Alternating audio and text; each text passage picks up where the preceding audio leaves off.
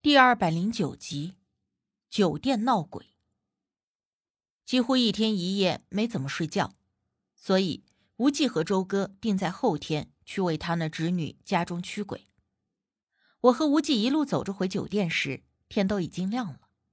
而我们一进酒店大堂，就看到有两个小姑娘在和大堂经理争执什么，好像吵得挺凶的，引得来往的人都频频侧目。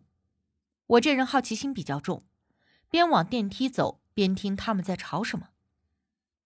你们酒店闹鬼，我没让你们赔偿我们精神损失费就不错了，你们竟然连房费也不给退！我要把你们酒店闹鬼的事儿发在网上，我看你们酒店以后还怎么营业。两位小姐，咱们有什么事不如去办公室沟通。我想你们说的这件事一定是个误会。见往来的人都频频侧目。大堂经理想要把两个女孩带进办公室，有什么话就在这里说。谁知道你们这种黑店，把我们骗到办公室去，还会做什么？两个女孩警惕的往后退了几步，几乎站在了酒店大堂的中央，正是往来行人都会经过的地方。我看着，心说这两个妹子还挺精明的，知道警惕的保护自己。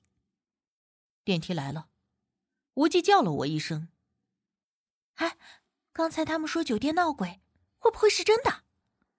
我还想继续看后续发展会怎么样，所以没有立刻上电梯。而无忌向来是事不关己，不好操心。他听了我的话，才扫了一眼争吵的几个人，不要多管闲事了，回房休息吧。话说着，他就先一步上了电梯。见状。我也只能随后跟上，而就在我前脚刚跨上电梯的时候，突然听到一个女生大声喊道：“哎，这家酒店闹鬼！这家酒店闹鬼！而且出了事情还不负责！看我朋友脖子被鬼掐的，你们看，你们看呀！”我几乎是下意识的下了电梯，朝着那女孩的方向看了过去。其中另一个女孩解开了自己的围巾，脖子上。果然有几道青紫色的指印。这位小姐，你不要胡说，不能为了骗取我们酒店的房费就恶意编造事实。你这样，我可以告你的。大堂经理立刻出言反驳。虽然在不知情的人眼中看来，大堂经理的话也不是不可能。毕竟现如今这社会什么样的骗子都有，就算是为了骗取房费而恶意编造。也是有可能的，可是我注意到的是，那个大堂经理的眼神十分的飘忽不确定，很明显就是心虚的表现。这个时候，大堂的保安也都被叫了进来，准备把两个女孩强行的给带走。可是围观的人群中有几个男士自发的挡在了女孩的面前。哎，你们这有话好好说，两个小姑娘而已，你们也不能动粗啊！一方要把人带走，一方揽着不让人把人带走，还有一方就是我们这些看热闹的，其中不乏多番议论。难道这酒店真的闹鬼吗？不知道啊，不过也真的有可能。我走在走廊上的时候，总觉得背后阴森森的。对对对，我也有这种感觉，特别是晚上都要开着卫生间的灯。不然我总会觉得里面有什么东西。真的，看来真的不是我一个人胡思乱想，保不准这酒店真的闹鬼呀。这些议论的声音并不小。我看到大堂经理听到这些话的时候，脸色变得更难看了。后来僵持了一分多钟，大堂经理给员工们使眼色，酒店员工立刻上前把我们这些围观人群给请开了。最后，我见大堂经理低声和那两个女生说了几句什么，那两个女生点了点头，似乎双方达成了和解。见此，我才跟着无忌一起进了电梯。无忌，你说这酒店会不会真的闹鬼呀？我疑惑的问。无忌按下了楼层号，并不以为然的淡淡道：“有人群居住的地方，就会有死人。”我闻言想了一下，那你的意思是真的有可能会闹鬼？可能吧。无忌应了一声。那咱们还是别住这儿了，天也亮了，要不先回我家吧？刚好我家那边也离着周哥的店不远。我提议道。虽说我这种事情也遇到过不少了，可是明知道这酒店闹鬼的话，无论如何也是睡不踏实的，还不如直接撑着困意离开这里。无忌闻言看了我一眼，害怕了。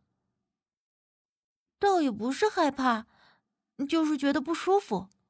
我如实道：“那好吧，回房拿着东西，我们就走。”无忌笑着摇了摇头，接受了我的建议。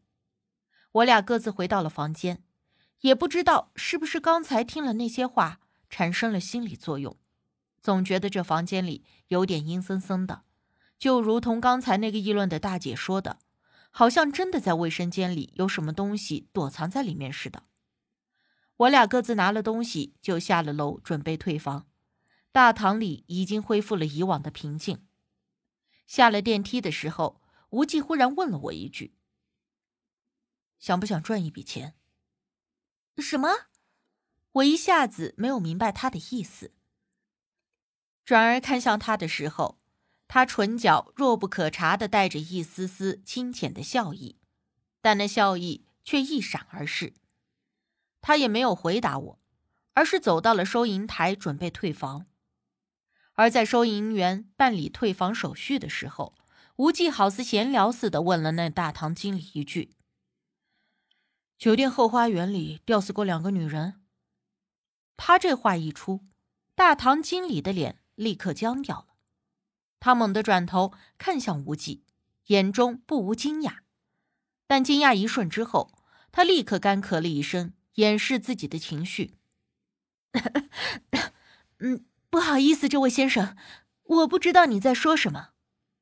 无忌淡淡的哼笑了一声，哼，再过些日子，那东西成了气候，可就不好办了。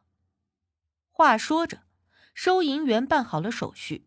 把押金返还给了我们，无忌先行一步朝大门走去，而我立刻跟了上去，但同时好奇的看了一眼大堂经理。你的话好像把他吓着了。我凑到无忌身边，低声笑着说，无忌也淡笑着摇了摇头，怕是再过个一年半载的，他就笑不出来了。为什么呀？我不解，他却摇了摇头。一副不愿多说的样子。出了酒店大门，我们准备开车回我家，而准备上车的时候，却听到身后有人在叫我们：“那位先生，请您等一下，等一下！”我回头一看，是大堂经理追了出来，正在朝着我们一直招手。我和无忌都停下了上车的动作。这位先生，可不可以进一步说话？大堂经理看了一下周围的人来人往，眼含恳求的问道：“无忌倒也没有端着，关上车门，点了点头，可以。”大堂经理立刻比了一个请的手势，在前面引路，带我们来到了酒店的咖啡厅的隔间内。不知道二位喜欢喝什么？咖啡、茶还是果汁？不用麻烦了，您有什么话直说就可以了。无忌不喜欢这些寒暄拖拉，大堂经理这才讪讪一笑，坐在了我们对面的沙发上。是这样的，我刚才听先生说，呃，您说那两个东西成了气候是什么意思？而那两个东西又指的是什么？大堂经理好奇的问。你们酒店后花园里原本应该有一棵树，有两个人在这上面上吊了。虽然如今那树已经没有了，可那两个人却还一直留在这里。少说也有好几年了吧？无忌语声缓慢，不紧不慢的说着。大堂经理一听，不由自主的瞪大了眼睛。